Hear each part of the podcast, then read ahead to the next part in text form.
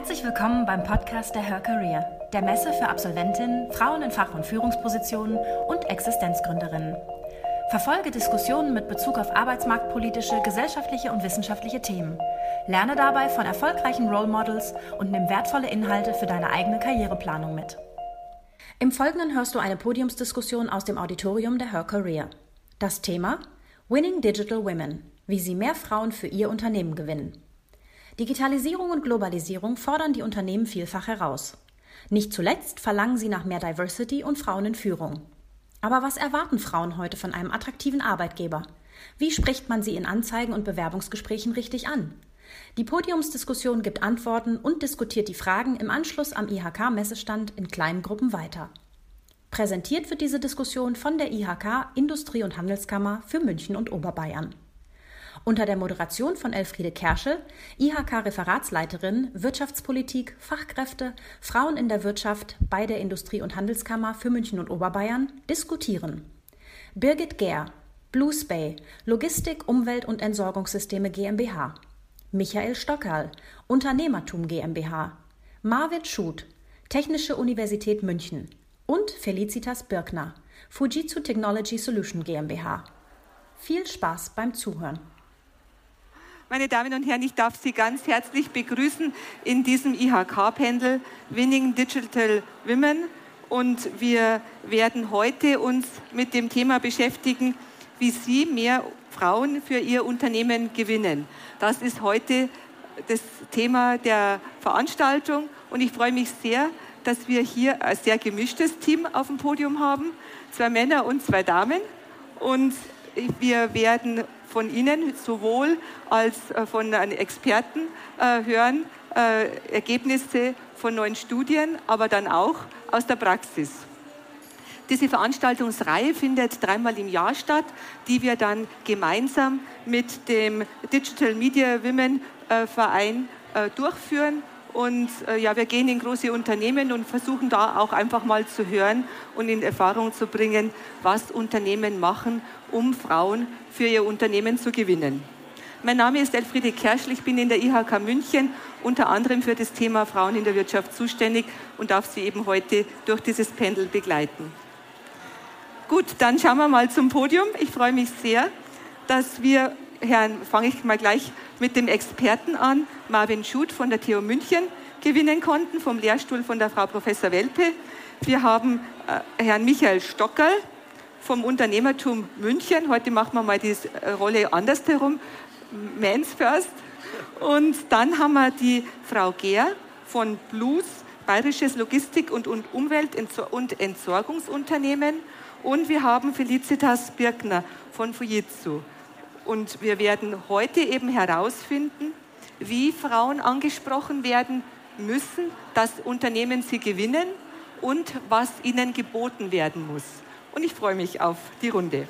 Wir beginnen zum Einstieg mit einem kleinen Statement und da würde mich äh, interessieren Ihre kurze Einschätzung. Es gibt ja so Klischees, dass Frauen mittlerweile für Teams besonders wichtig sind in der Digitalisierung, dass sie einfach bestimmte Skills mitbringen, wo Frauen besonders geeignet sind. Da würde ich einfach mal Ihre Einschätzung hören und wenn Sie bei der Gelegenheit einfach noch mal Ihre Funktion im Unternehmen sagen. Wollen Sie vielleicht beginnen, Frau Birkner? Sehr gern. Hören Sie mich? Ja. Felicitas Birkner, mein Name. Fujitsu wurde schon gesagt. Ich leite bei uns das Großrechner Portfolio Management. Das sind die richtig großen Systeme, die bei Banken, Versicherungen, im Verkehrswesen, im Finanzwesen und überall zum Einsatz kommen und unter anderem auch die Akademie der Mainframes. Mein Statement ist, Macherpotenziale fördern und einfach mit Ja und Push in Bewegung geben, gehen und in Bewegung bleiben. Das ist meine Erfahrung, um in der Welt zu bestehen und erfolgreich auch zu gehen und vor allen Dingen auch glücklich zu sein. Vielen Dank. Herr Stockerl, was ist Ihre Einschätzung? Ähm, ich bin der Michi von Unternehmertum, ähm, Head of Software Engineering dort. Ähm, wir haben die Digital Broad School gegründet. Das ist ein Drei-Monats-Programm für Talente, die wissen wollen, wie man digitale Produkte heutzutage bauen kann. Und wie man hier sieht, ist es sehr menschenzentriert am Anfang. Ich kann es später auch noch mal im Detail zeigen. Aber es ist menschenzentriert und da brauchen die Teams ein hohes Maß an Empathie und Teamfähigkeit. Und Frauen bringen das meistens ziemlich gut mit. Deswegen denken wir, dass Frauen da wichtig sind. Frau Gehr. Mein Name ist Birgit Gehr. Ich bin Inhaberin und Gründerin der Firma Blues, ähm, mittelständisches Unternehmen im Bereich Umwelttechnik, Abfallwirtschaft, also völlig andere Welt. Wir haben eine sehr hohe Frauenquote, ist sicher mir selber geschuldet, aber auch, und da glaube ich ganz, ganz fest dran, wenn man mit Leidenschaft und Disziplin irgendwas macht, und das spielt jetzt überhaupt keine Rolle, ob es Marathonlaufen ist, ein Unternehmen gründen oder kochen, dann wird es immer gut werden. Und das gilt sowohl als auch. Da muss ich jetzt kein Genderprogramm irgendwie fahren. Nur sind wir Frauen vielleicht nicht so gewohnt gewesen, auch in der Wirtschaft Leidenschaft zeigen zu können. Das ist so ein bisschen das, was ich dazu sagen kann. Vielen Dank. Herr Schutt. Ja, auch von mir hallo. Ähm, herzlichen Dank für die Einladung. Danke auch für die Bezeichnung als Experten. Ähm, bei uns Forschern ist es so, je mehr wir von einem Thema wissen, desto weniger sind wir der Meinung, wir sind Experten. Ähm, was, ähm, ich versuche das mal aus einer wissenschaftlichen Sicht. Ähm, was wir wissen von der Wissenschaft, also was auch viel gemacht wird, ist, dass sehr viel untersucht wird, wie sich Diversität in Teams auch wirklich auswirkt. Äh, wir sind momentan dabei, eine Studie aufzusetzen. Da untersuchen wir nicht, die Geschlechtunterschiede in Teams, aber zum Beispiel ähm, Teammitglieder aus verschiedener kultureller Herkunft und wie das Ganze in einem Team funktioniert, was es auch für eine Auswirkung dann auf die Teamperformance hat. Was wir schon wissen aus der Wissenschaft, aus verschiedenen Studien ist, wenn neue Personen in ein Team kommen, sprich wenn sich die Diversität erhöht, dann kommen neue Denkansätze, neue Lösungsmöglichkeiten in das Team und das steigert im Speziellen die Kreativität. Und ähm, wenn Sie jetzt Klischees angesprochen haben oder Stereotype, dann hast du natürlich bei Frauen der Stereotyp, dass sie kommunaler sind. Das heißt auch teamorientierter. Und wenn man Kreativität und Teamorientierung nimmt, das sind beides Aspekte, die wirken sich oder können sich sehr positiv auf so ein Team auswirken. Ich glaube nicht erst seit der Digitalisierung. Herr Schut, ich würde gleich da nachsetzen wollen.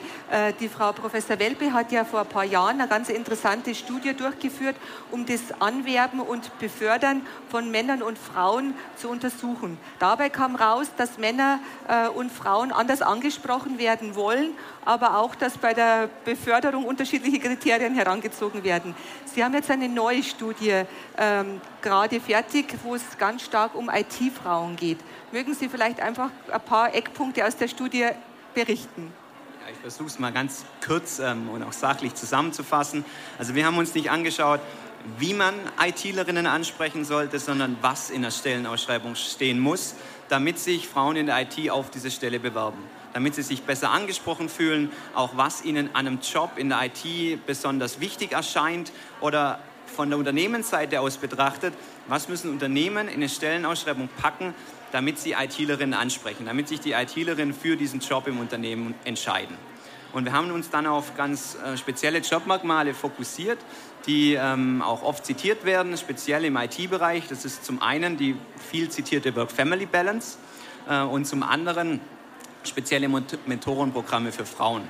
Und wir haben uns gefragt, ähm, ja, es gibt diese zwei sehr ähm, genderspezifischen Charakteristika in einem Job, aber es gibt auch immer noch diese allhergebrachten äh, Jobmerkmale wie das Gehalt, die Aufstiegsmöglichkeiten oder herausfordernde Aufgaben, die speziell im IT-Bereich oft sehr wichtig sind für das Personal.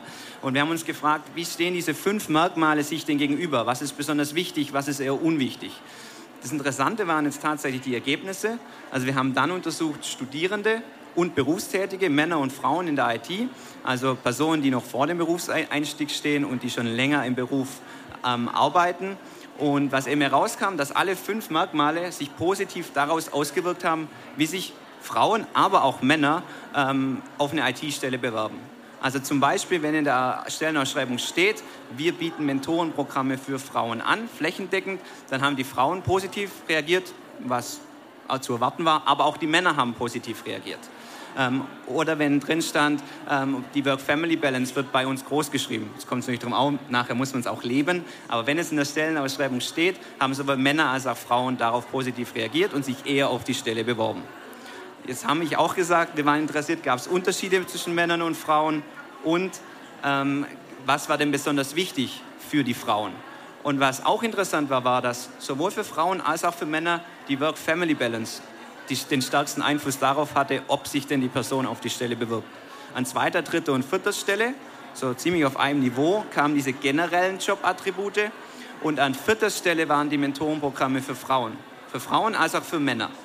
Ähm, jetzt sind es relativ viele Ergebnisse, aber zusammenfassend kann man vielleicht sagen, dass Unternehmen sollten darauf achten, bei einer Stellenausschreibung für ITlerinnen und für ITler speziell die Work-Family-Balance in den Vordergrund zu stellen. Ähm, bei der speziellen Ansprache von Frauen sollten diese ganz generellen Jobattribute wirklich nicht vergessen werden, weil die sind auch wichtig. Die sollten wirklich nicht unter den Tisch gefallen lassen werden. Und Unternehmen sollten auch nicht davor scheuen, spezielle Mentorenprogramme für Frauen A anzubieten und B danach zu signalisieren, weil die Männer haben ja positiv darauf reagiert. Wir haben das dann so interpretiert, dass wir gesagt haben, ja, die Männer schätzen die höhere Diversität in den Unternehmen und sehen es als positiv, wenn mehr Frauen in die Teams kommen, weil sie eben sehen, dass dann was passiert, ähm, dass neue Denkansätze kommen und auch eventuell dann Kreativität oder Innovationsvermögen ansteigt. Vielen Dank, Herr Schutt. Ich würde jetzt gleich mal den Sprung machen zum Fujitsu. Sie haben ja den klassischen IT-Bereich. Funktioniert es bei Ihnen dann so, dass Sie genau das äh, in Ihren Stellenbeschreibungen äh, deutlich hervorkehren, dass Sie äh, mit diesen Aspekten werben? Oder wie funktioniert es bei Ihnen? Also inwieweit wir jetzt genau auf solche Themen wie Mentoring zum Beispiel eingehen, da bin ich jetzt nicht fit. Aber wir haben ja äh, flächendeckend Programme. Wir haben uns als Unternehmen, wie wir uns vorstellen, und in dem Unternehmen gibt es ganz bestimmte äh, Visionen und, und Auftrittswege, wie zum Beispiel der Fujitsu-Weg. Das sind ganz viele derartige Elemente, die alle auf Emotionen abzielen, die auf den Menschen abzielen. Unsere Vision ist Human-Centric Innovation und das leben wir auch. Das erkennt man schon auf der Webseite und das erkennt man auch, wenn man sich mit dem Unternehmen beschäftigt. Das heißt, wenn ich mich in einem Unternehmen bewerbe, dann wäre aus meiner Erfahrung heraus auch der Schritt, ich schaue mir erstmal an, was hat das Unternehmen, was, wie, wie stellt sich es dar, wie tritt es in die Öffentlichkeit. Die Stellenausschreibung selbst, die ich jetzt als Verantwortliche in einem Team mache, ich habe gerade wieder Stellen ausgeschrieben, wo ich Mitarbeiter suche und Mitarbeiterinnen ebenso. Das heißt, da mache ich persönlich ähm, keinen Unterschied zwischen Mann oder Frau oder Frau oder Mann. Ich sage, was ich suche, ich möchte diese Performance, ich möchte dieses Skillset und das ist etwas, was die Person vielleicht noch nicht im vollen Maße mitbringt. Das ergibt sich in dem Gespräch oder in der Bewerbung, aber wir bilden aus. Und ich hatte ja vorhin auch gesagt, ich leite bei uns die Akademie. Wir haben enorm vielseitige und breite und diverse Ausbildungsprogramme, für, gerade auch für junge Leute, aber auch für gestandene Mitarbeiter. Das heißt, wir kümmern uns darum, dass sie auch das Skillset bekommen, was erforderlich ist aus der Vergangenheit, Know-how-Transfer und dann, was in der Zukunft auch gebraucht wird. Das ist das eine. Äh, persönlich äh, muss ich sagen, meine Erfahrung ist, auch in dem Team, in meinem Team zum Beispiel sind wir sehr divers. Wir sind in meinem Team knapp 50 Prozent Frauenanteil, ein klein wenig drunter, aber die Zusammenarbeit ist hervorragend. Aber da geht ähm, mir ist nicht bewusst im Alltag, dass wir jetzt zwischen Männern und Frauen oder Mann und Frau unterschiedlich miteinander umgehen. Ich denke, es ist Respekt, es ist Persönlichkeit, es ist Wertschätzung, es ist Achtsamkeit mit den Ressourcen, mit dem gegenseitigen Umgang, Hilfsbereitschaft, Mut, auch mal neue Dinge anzufassen. Und das bringen beide mit. Frauen genauso wie Männer. Darf ich nach dem Frauenanteil bei Ihren Unternehmen fragen und wie es an der Spitze ausschaut? Der ist leider nicht so. Ähm, also in dem Fujitsu-Unternehmen selbst ist der Frauenanteil bei zwischen 23 und 25 Prozent liegend. Auch der Führungskräfteanteil ist leider nicht so hoch, wie es in anderen Firmen beispielsweise auch vergleichbar wäre. Es gibt aber auch noch welche, die sind drunter. Ich, ich denke, da gibt es noch eine ganze Menge zu tun, aber das sind wir nicht das einzige Unternehmen. In dem Rahmen sind wir ein Unternehmen von vielen. Das, was ich aber wahrnehme, ist, dass wir sehr, sehr viele Programme laufen haben. Wir haben sehr viel, vor allen Dingen auch in Richtung Diversity und Inclusion. Wir sind ein weltweites Unternehmen mit über 140.000 Mitarbeitern. Und dann muss man genau hinschauen, was steckt hinter 140.000 Mitarbeitern in der Technologiebranche. Das heißt, einfach nur hinzuschauen und zu gucken, wie hoch ist mein Frauenanteil. Da muss ich auch hinschauen, was machen wir und in welchen Bereichen. Und das sind tatsächlich Auffälligkeiten. Ich zum Beispiel habe Portfolio- und Projektmanagement, da ist Marketing mit drin, da ist Vertrieb mit drin, da ist Kommunikation der Anteil. Da ist in solchen Bereichen oftmals höher der Anteil an Frauen als in den reinen Entwicklungssegmenten zum Beispiel. Und das ist, das ist aber auch die Chance. Und Sie sprachen vorhin von Digitalisierung. Hier sehe ich die Chance, Frauen und Männer dass sie genauso in diese Rollen reinwachsen können. Und wenn ich noch einen Punkt erwähnen darf an dieser Stelle, der mir persönlich sehr am Herzen liegt. Ich selbst bin zum Beispiel im Vorstand, ich leite den Vorstand des Bitkom-Vereins und da den Fachausschuss Frauen in der ITK. Und wir beschäftigen uns massiv mit solchen Themen.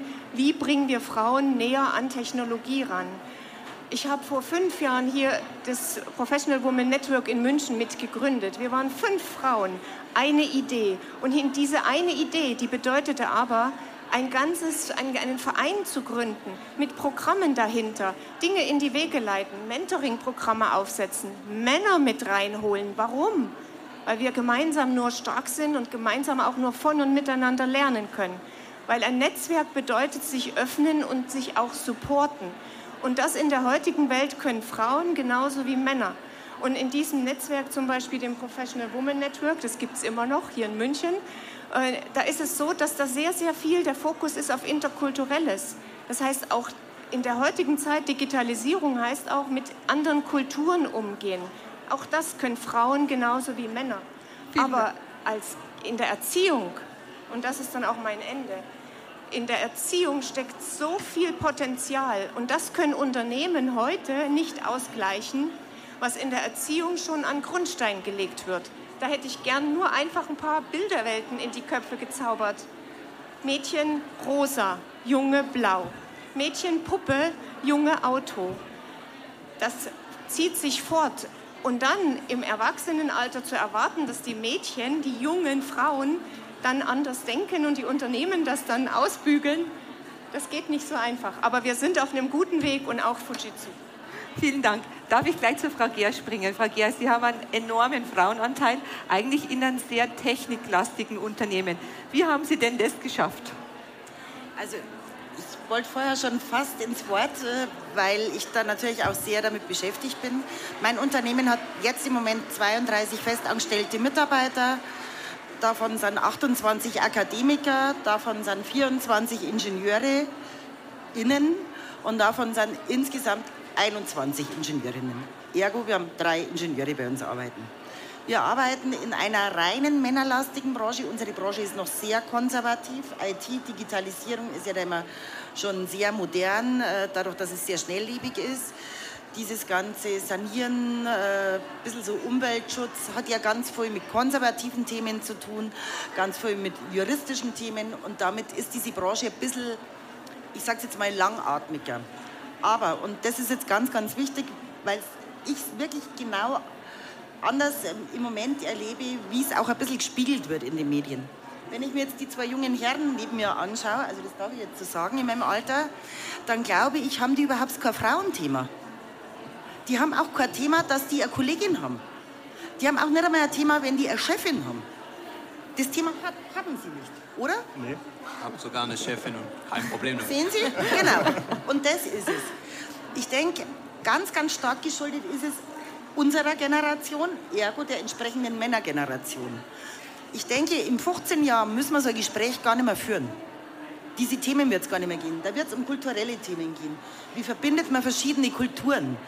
Das ist im Moment wirklich eine Zeitgeisterscheinung. Die ändert sich die nächsten 10, 15 Jahre total das Thema, was wir eigentlich haben, ist, dass wir im Moment so einen irren Fachkräftemangel äh, haben, beziehungsweise so einen hohen Fachkräftebedarf, speziell hier im süddeutschen Raum. Und da natürlich, und das muss man einfach sagen, nachdem die Führungsspitzen hier, ich bin in verschiedenen Unternehmerverbänden auch, die weitgehend männerlastig sind, äh, da ist mir immer so ein bisschen nett die Quotenfrau. Das ist mir nicht erst einmal gesagt worden. Ich finde es ja lustig, weil ich sage, das ist toll, deswegen muss ich jetzt halt anscheinend nichts machen, das ist doch schön. Kann ich jetzt kommen und einen Kaffee trinken.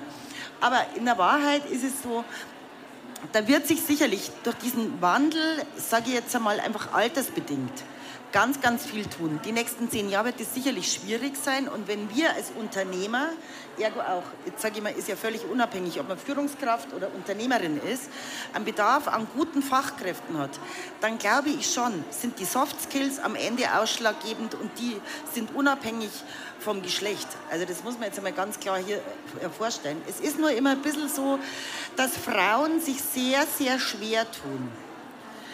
Ähm, ihre Bedürfnisse auch in einem Gespräch zu formulieren. Aus Vorsicht, aus vielleicht Angst, weil sie jetzt da hineinrutschen, nicht hineinrutschen könnten und, und, und. Das ist aber im Regelfall den Unternehmen bewusst. Also wenn zu mir eine Frau kommt und bei uns als Projektleiterin arbeiten will, dann gehe ich davon aus, dass die weiß, dass um 7 Uhr diese Baustelle anfängt. Ob die ihr Kind in den Kindergarten bringt oder nicht. Die muss halt das Handy abheben. Die muss ja deswegen nicht vor dem Bagger stehen, wissen Sie? Also das spielt ja jetzt keine Rolle. Aber Frau Gerz, sagen Sie noch mal ganz genau, wie schaffen Sie das, dass Sie 21 Ingenieurinnen in Ihrem Unternehmen engagiert haben? Wie genau machen Sie das? Das war total lustig. Wir haben noch nie eine Stellenanzeige geschalten. Das liegt jetzt sicherlich ein bisschen auch an meiner Person und an unserem Job. Wir sind innerhalb dieser Branche, da haben wir einen Vor- oder Nachteil. Wir waren immer kleiner und ich sage mal, wie so ein bisschen Piratinnen oder in dem Fall, weil ich halt Unternehmerin bin, eine Piratin dann zum Schluss ähm, und hatten einen sehr, sehr hohen Medienweg. Und äh, wurden auch sehr bekannt, weil wir einfach ganz, ganz hohe Qualitätsstandard im Job abgeliefert haben, die vielleicht, weil Frauen besser können, bessere Dokumentation geheißen haben, smarter, vielleicht ein bisschen dem Kunden besser zuhören, was will der genau und, und, und. Und damit hat man so einen Ruf bekommen. Ich selber habe dann viel an Unis äh, oder auch vor jungen Menschen äh, einfach Vorträge gehalten, auch Schulungen gehalten, sodass man natürlich, das ist im Mittelstand einfach schwerer, auch ein Stück weit Präsenz bekommen hat. Gewinnen diese Frauen tue ich nicht anders wie jeder andere Unternehmer auch. Die kommen zu mir ins Vorstellungsgespräch und reden mit mir. Da kommt jetzt sicherlich ein Stück weit mein, mein Wesen, meine Energie dazu, weil ich persönlich Frau bin und ich sage, warum sollen sie das nicht können? Und dann tut, diese, tut sich vielleicht ein junger Mensch, eine junge Dame leichter zu sagen, ja stimmt. Ähm, aber ob das jetzt eine Qualität ist oder nicht, das will ich jetzt einmal gar nicht dahingestellt sein. Also ich bin vielleicht nicht die strategischste aller Unternehmerinnen. Wissen Sie, ähm, am Ende vom Tag denke ich, wenn man, wenn man versucht, äh, diese Teams so zu bilden, und das haben wir auch geschafft, dass diese Bedürfnisse, Work-Life-Balance, Gehaltsforderungen, also wir gelten als Bestzahler mittlerweile in der Branche, im Prinzip alles abdecken, was, egal ob Mann oder Frau, man einfach sich wünscht von einem attraktiven Arbeitsplatz. Dann glaube ich, versuchen die Menschen auch genauso attraktiv ihren Job zu gestalten. Vielen Dank.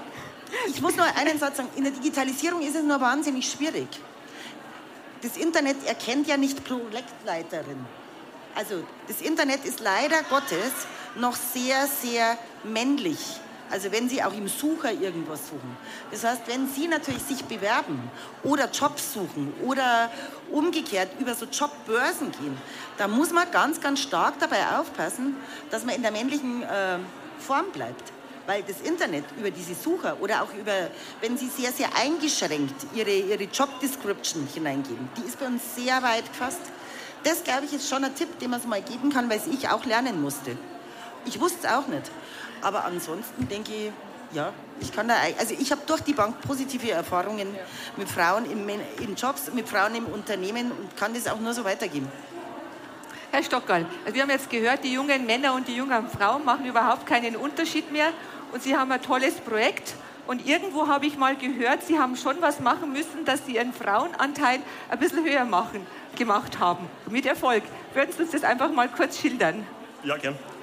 Ähm, also, wie gesagt, wir sind ein Drei-Monats-Programm. Dadurch haben wir Vor- und Nachteile. Äh, wir stellen Leute nur für drei Monate ein. Das ist ein Vorteil, äh, weil es leichter ist. Ähm, und noch ein Vorteil ist, wir können ähm, dreimal im Jahr Sachen ausprobieren. Wir können immer wieder schauen, was hat funktioniert, was hat nicht funktioniert.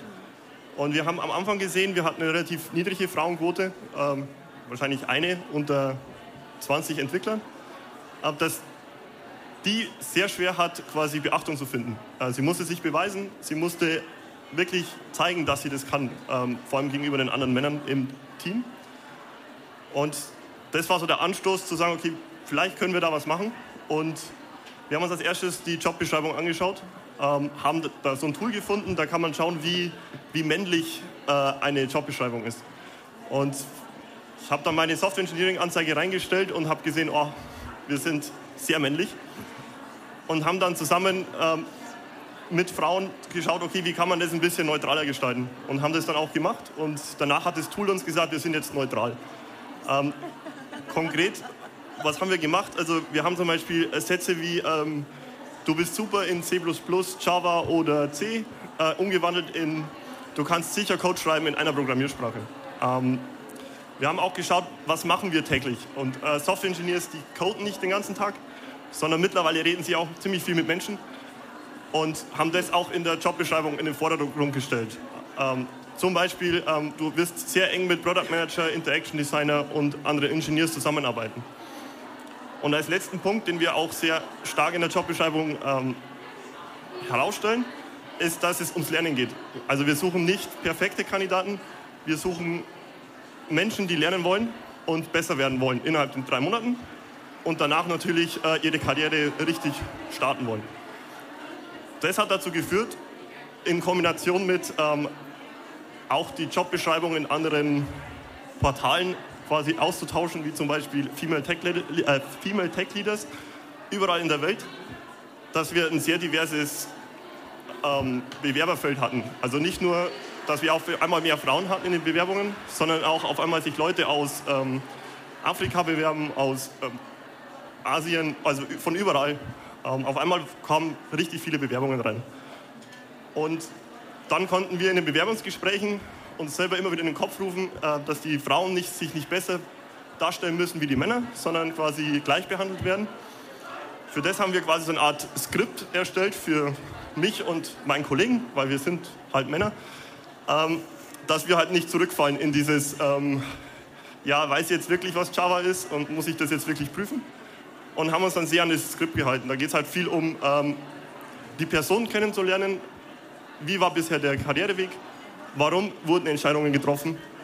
Und das haben wir auch geschlechtsneutral gemacht. Ähm, und mittlerweile haben wir bei den Software Engineers nicht ganz eine Balance geschaffen zwischen Männern und Frauen, sondern wir haben 70% Frauen und äh, nur 30% Männer. Herr Stockerl, da kann ich nur sagen, bravo.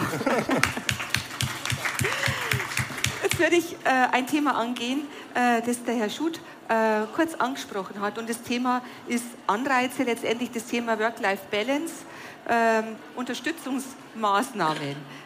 Könnten Sie da einfach noch mal sagen, neben der klassischen, oder was verstehen Sie denn eigentlich, oder was haben Sie in Ihrer Studie definiert, dass man es mal ein bisschen konkreter hat und dass man dann einfach mal in der Runde fragt, was, was so im Unternehmen angeboten wird und vor allem, wie man es beim Recruiting dann kommuniziert?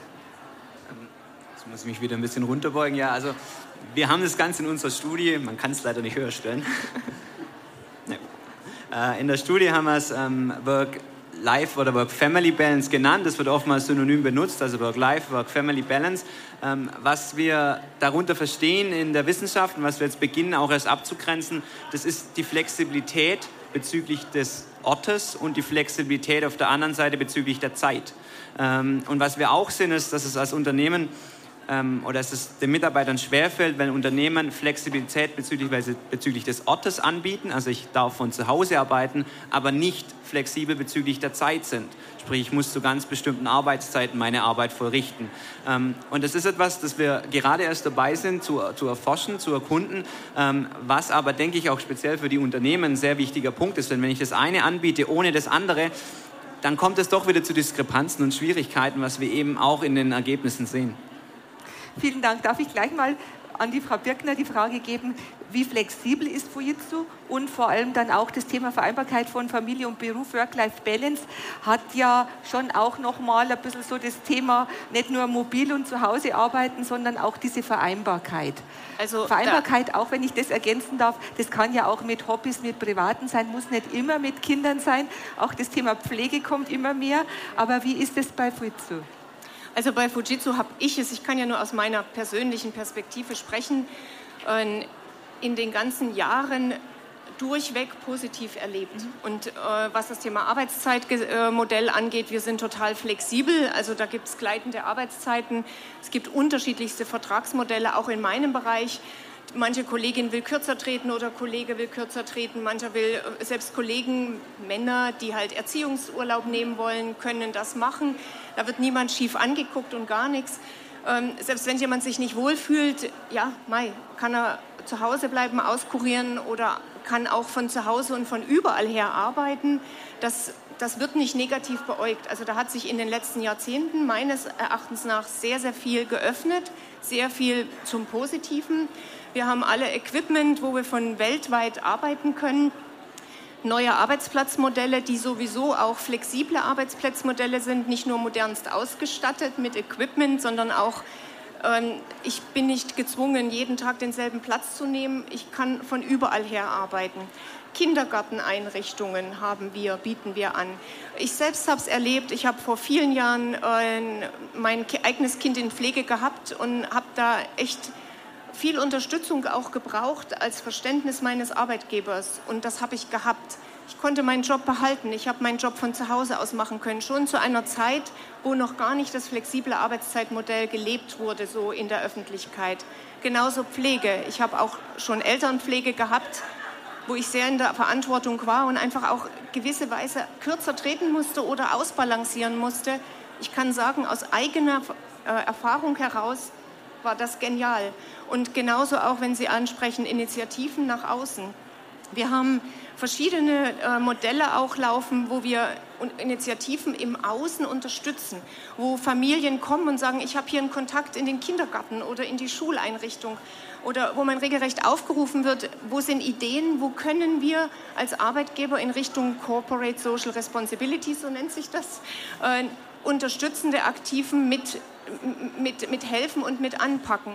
Und selbst da habe ich erlebt, meine Tochter war damals in einem Pflegeheim und wurde über einen Aufruf, ich bin an die Firma getreten, weil ich gemerkt habe, alleine die Caritas schafft das nicht. Also wir spenden überall in die Welt, aber um die Ecke oftmals wird auch Hilfe gebraucht.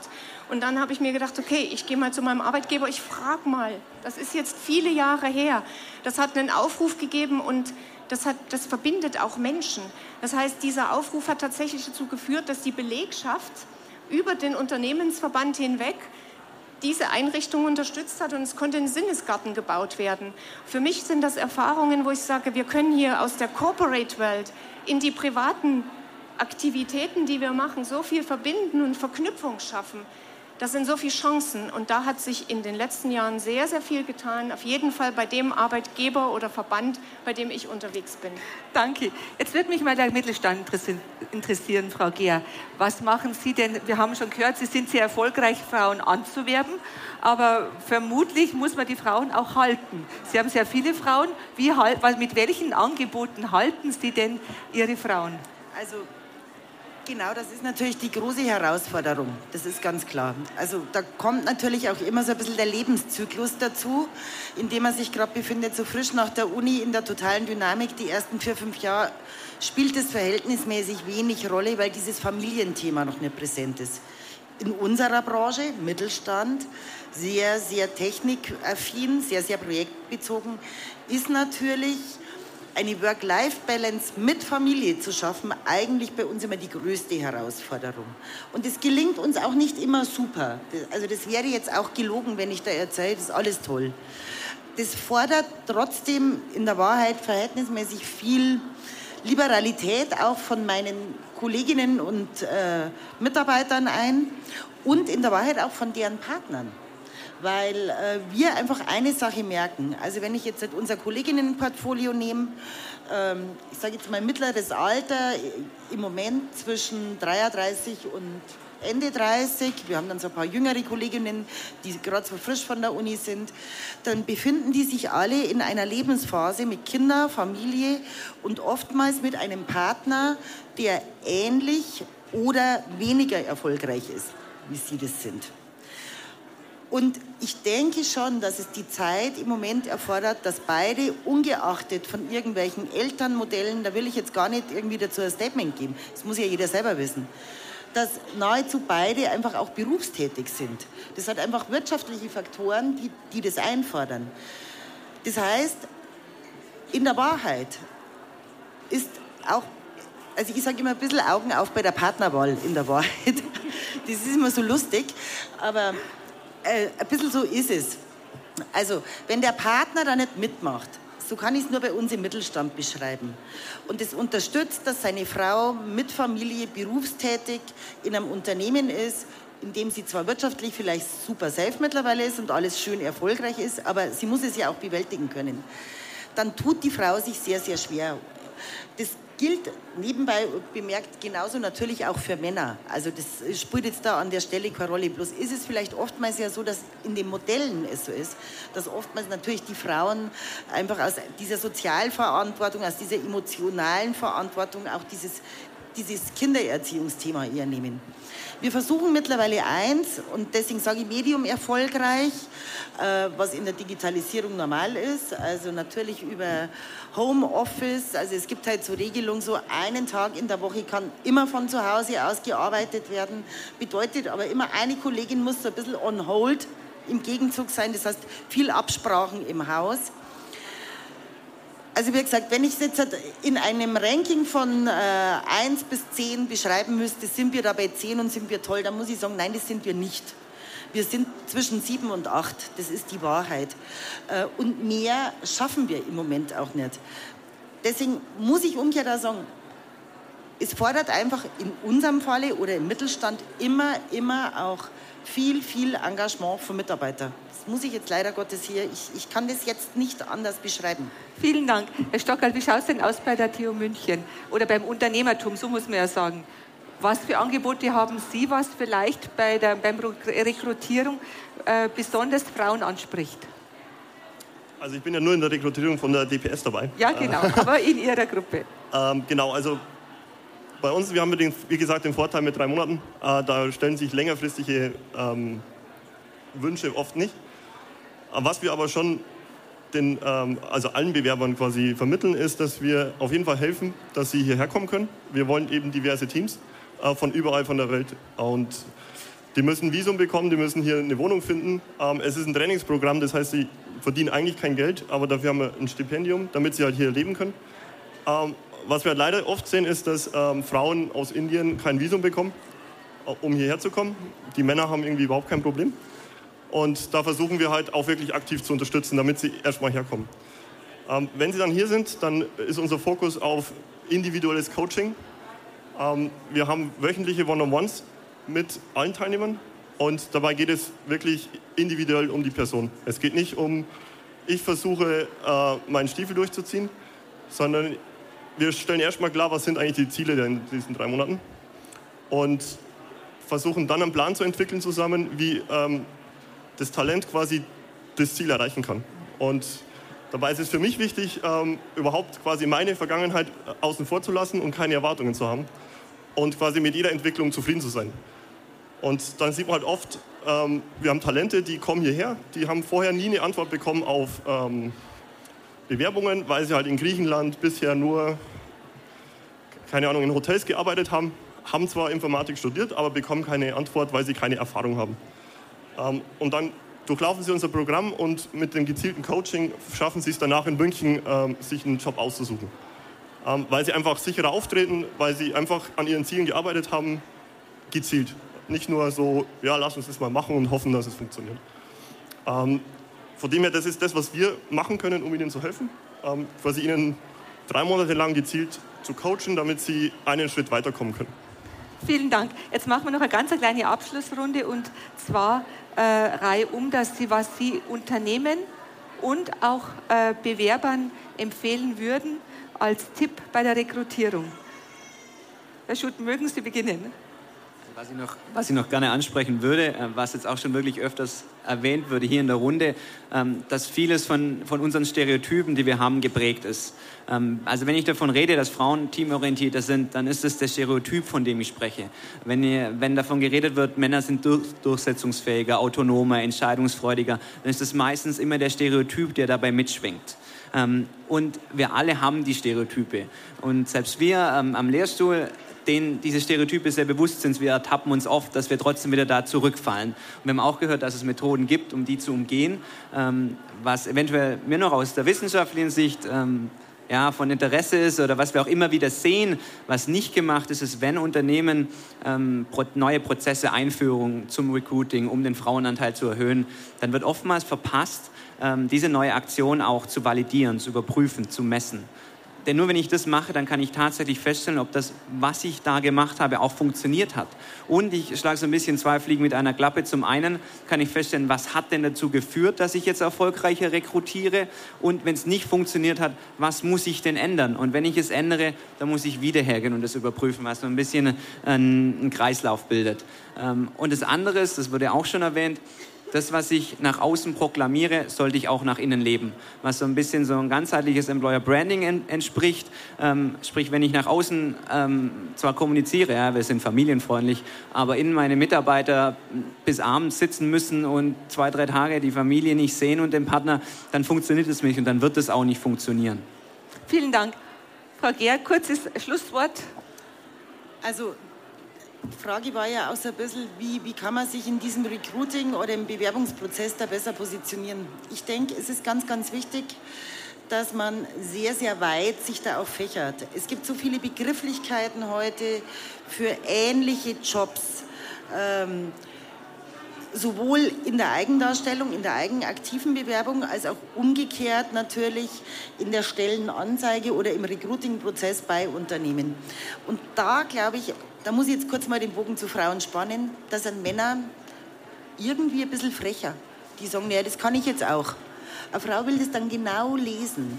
Und da muss man, glaube ich, so ein bisschen Augen auf, selber weiter werden und sich da auch mehr zutrauen. Also immer ein bisschen dieses Bewusstsein.